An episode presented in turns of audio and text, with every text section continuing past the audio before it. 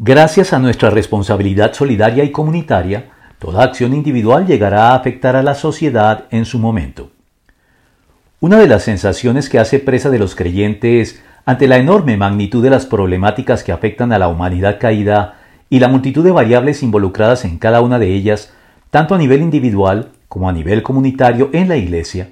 es la sensación de esterilidad que nos lleva a pensar que nuestros anónimos esfuerzos por cambiar de manera favorable las cosas y nuestros limitados recursos para hacerlo son tan domésticos e insignificantes que no cambian en realidad nada y que al final de cuentas no estamos más que arando en el viento.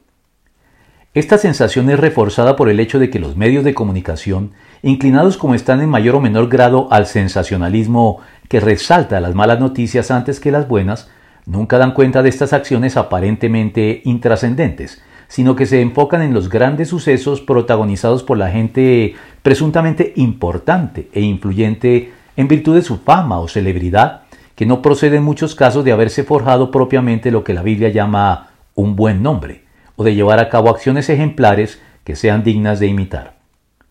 Pero en contra de todo esto, Dios nos exhorta y anima con la garantía de su parte de que no nos cansemos de hacer el bien, porque a su debido tiempo cosecharemos si no nos damos por vencidos. Gálatas 6.9, que complementa y ratifica lo ya previamente dicho por el apóstol. Por lo tanto, mis queridos hermanos, manténganse firmes e inconmovibles, progresando siempre en la obra del Señor, conscientes de que su trabajo en el Señor no es en vano. Primera de Corintios 15:58.